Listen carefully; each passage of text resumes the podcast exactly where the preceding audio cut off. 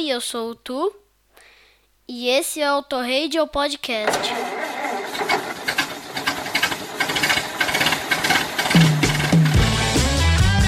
Olga, traga meu pullover. Vamos ao baile dos enxutos. Requebrar o esqueleto.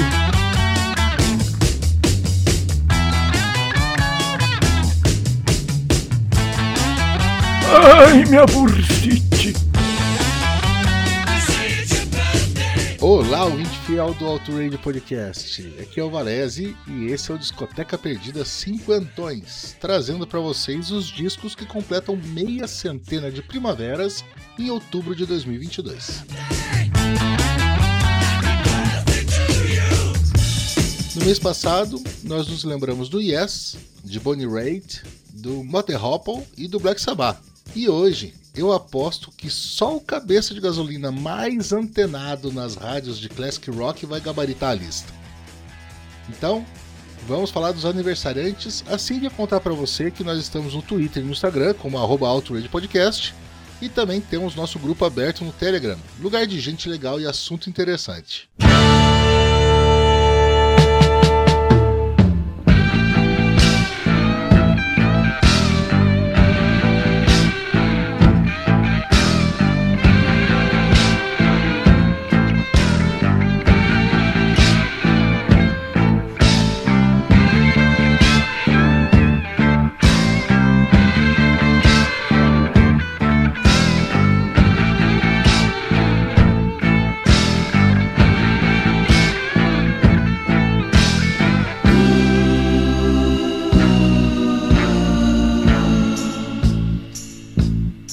Começamos com um álbum de estreia.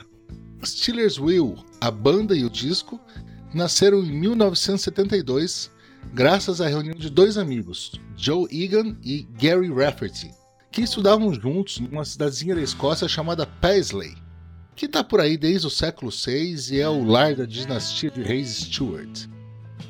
Os dois guitarristas e cantores, Egan também tocava um pouco de teclados, se juntaram a Paul Pilnick na guitarra solo, Tony Williams no baixo e Rod Combs na bateria e batizaram a banda com o nome de um monstrinho de cereal. Com um som folk rock influenciado tanto pelos Beatles quanto por Bob Dylan, lançaram o álbum homônimo com 10 músicas em 34 minutos pela americana A&M e fizeram um sucesso imediato tanto da crítica, que louvava o maravilhoso solo de guitarra de Johnny's Song e a atitude roqueira de I Get By. Eu pessoalmente adoro a atmosfera blues de Rosé, que vocês devem estar ouvindo ao fundo, quanto do público, que levou o disco ao número 50 da Billboard, enquanto o seu single de maior sucesso, a dançante Stuck in the Middle with You, viajou até a sexta posição nos Estados Unidos e oitava na Inglaterra, impulsionando as vendas do disco até atingir patamar de disco de ouro. Infelizmente, nem tudo isso foi o suficiente para manter a galera unida, e Egan e Rafferty acabaram se tornando os únicos membros fixos do Will por mais dois trabalhos de pouco sucesso até se separarem. Mas o primeiro álbum continua sendo considerado uma pérola do rock clássico.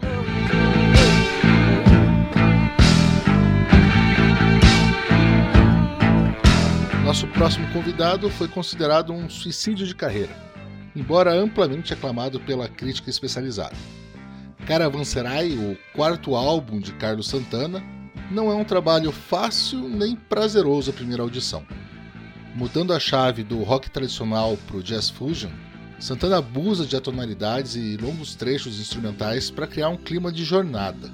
Talvez influenciado pelo nome e pela capa do disco, que mostra uma caravana árabe com sua fila de camelos sob o sol, eu sempre penso em cruzar o deserto quando ouço. E da mesma forma, garanto que se você cruzar a aridez inicial, o disco vai te levar para um belo oásis de som, saciando sua sede de belos solos de guitarra.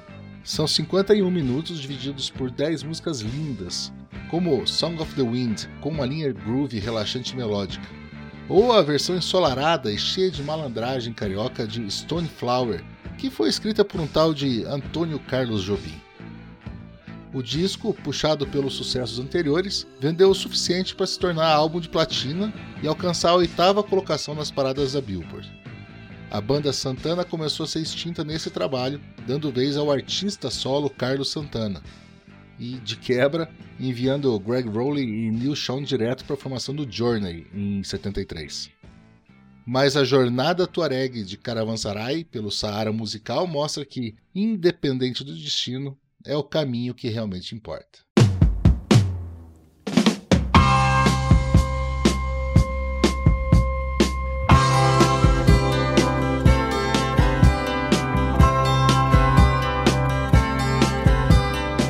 Quem também estava trilhando sua própria jornada era Joe Walsh, o guitarrista nascido no Kansas que fez sucesso nos anos 60 com o power trio James Gang. Em dezembro de 71, Walsh deixou o Gang, recusou um convite para se mudar para a Inglaterra e formar uma banda com Peter Frampton e resolveu morar no Colorado, onde montou, junto com o baterista Joe Vitale e o baixista Kenny Passarelli, uma banda de vida curta, o Barnstorm. Seu álbum de estreia, de mesmo nome, foi o primeiro trabalho gravado nos estúdios do Caribou Ranch, que depois receberia gente tão diferente quanto brilhante, como os Beach Boys, Jerry Lewis e Michael Jackson. O disco inaugural, que muita gente acredita que é um trabalho solo de Walsh, talvez por ter o nome dele em destaque na capa, foi uma virada do hard rock do James Gang para um estilo muito mais folk e acústico, influenciado pelo que o James Taylor e a Carole King estavam fazendo. Das 10 músicas que completam os 37 minutos do vinil, apenas uma, Turn to the Stone, manteve-se com o pé mais fincado no hard, e justamente ela foi o maior sucesso do disco. Mas Walsh experimentou muito nas outras, às vezes tocando uma guitarra acústica, às vezes slides e até um sintetizador ARP Odyssey em canções como Mother 6. Essa foi uma dica que Joe recebeu do guitarrista do The Who, mas a gente vai falar de Pete Townshend daqui a pouquinho. O disco foi recebido com boa vontade pelos críticos, mas quase ignorado pelo público. Mas canções como o quase blues Home ou o pop rock de I'll Tell the World acabaram se tornando segredos cultuados por alguns fãs mais curiosos. O Barnstorm durou até o final de 73, mas as carreiras de Walsh, Vitali e Passarelli duraram muito mais do que isso. Tio, aperta o 21 pra mim. Ah, as décadas de 60 e 70. Elas foram uma maravilha para os gurus indianos. Maharishi Yogi cativou primeiro George Harrison e depois os Beatles, que compuseram o White Album durante um retiro com ele nos Himalaias. O seu aluno Ravi Shankar estava para fundar a Art of Living Foundation, além de ter se apresentado em Woodstock. E Meher Baba, além de cunhar a frase Don't worry, be happy, essa mesmo, essa que você está pensando. Cativou um dos maiores guitarristas de todos os tempos, o Pete Townshend, que dedicou a ele seu primeiro álbum solo, Who Came First. Townshend já tinha feito trabalhos em tributo a seu guru, mas com tiragem limitada e distribuídos apenas entre os amigos. Quando a gravadora Decca pediu permissão para prensar e distribuir esses discos, Pete resolveu arrumar a tracklist, enxertou algumas composições que não entraram em Lifehouse, o infame álbum conceitual do The Who que nunca existiu, e as nove músicas dos 38 minutos do seu disco solo de estreia nasceram. Who Came First? Quem veio primeiro? Uma piada que estava na capa do vinil com um Townshend de pé sobre ovos. Começa com uma das obras do Who, Pure and Easy. Vocês estão ouvindo ela agora. Ela tem bastante do clima épico de Tommy, um soft rock clássico. Evolution já traz bastante da influência indiana, combinada com um belo folk rock e uma letra bem humorada sobre várias encarnações vividas até se encontrar um mestre que te ensine a acelerar as coisas. Essa música, ela é na verdade de outro adepto de Meher, Ronnie Lane dos Faces. Outra cover retrabalhada é a doce balada country There's a Heartache Follow Me, que tinha sido um sucesso na voz de Jim Reeves e, segundo o encarte do álbum, era a música preferida de Baba. Se você estiver procurando The Who ou um álbum branco em Who Came First, nem perca teu tempo. Mas se quiser um disco com boas músicas, arranjos de qualidade e muito sentimento, vai fundo que vale a pena.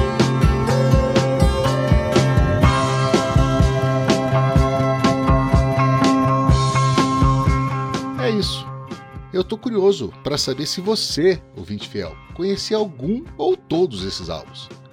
Escreva para mim no Twitter, arroba Valese, ou para o Outrage Podcast. Você encontra a gente no Twitter e no Instagram com a mesma arroba, Outrage Podcast. Eu me despeço de vocês, solicitando gentilmente que o Flashbacks nos deixe com o Barnstorm e Turn the Stone, a perfeita mistura de baixo e guitarra roqueiros com um batuque completamente samba de Just in Time to See the Sun, do Santana, a divertida Evolution, de Pete Townshend, e, sem vergonha nenhuma, de dançar como Mr. Blonde em Cães de Aluguel, Steeler Wheel e Stuck in the Middle with You.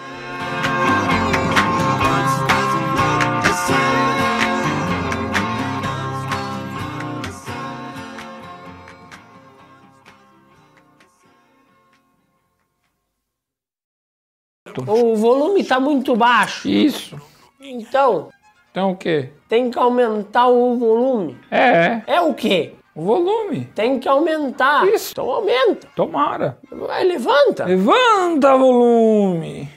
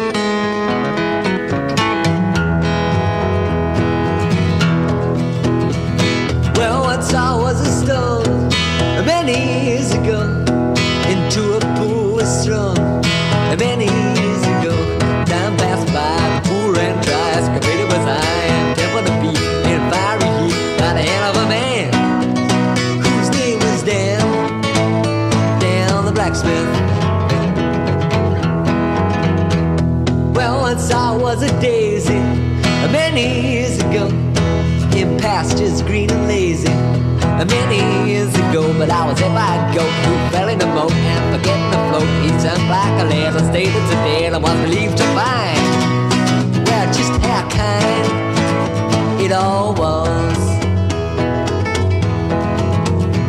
Well, once I was a bullfrog, had to struggle for survival. And once I was a carp and lived waters ornamental. And once I was a miner, but quoted verses from the Bible. Said, pretty boy, pretty boy, St. Luke.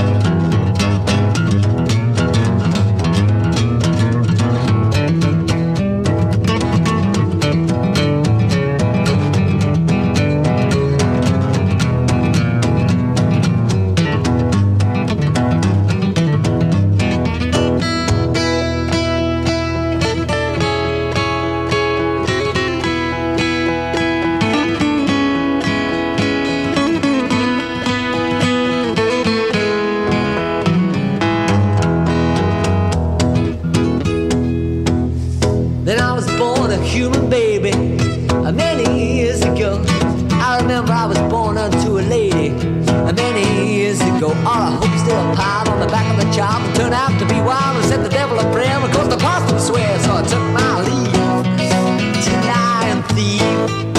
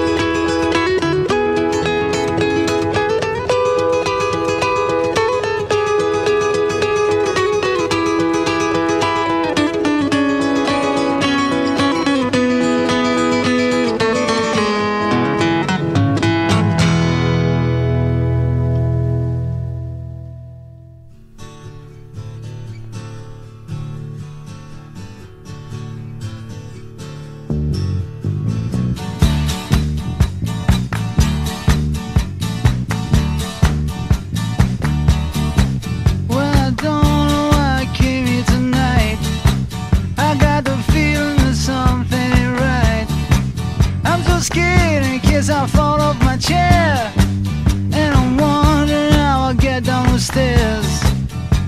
Clowns to the left of me, jokers to the right. Here I am, stuck in the middle with you. Yes, I'm stuck in the middle with you. And I'm wondering what it is I should do. It's so hard to keep this smile.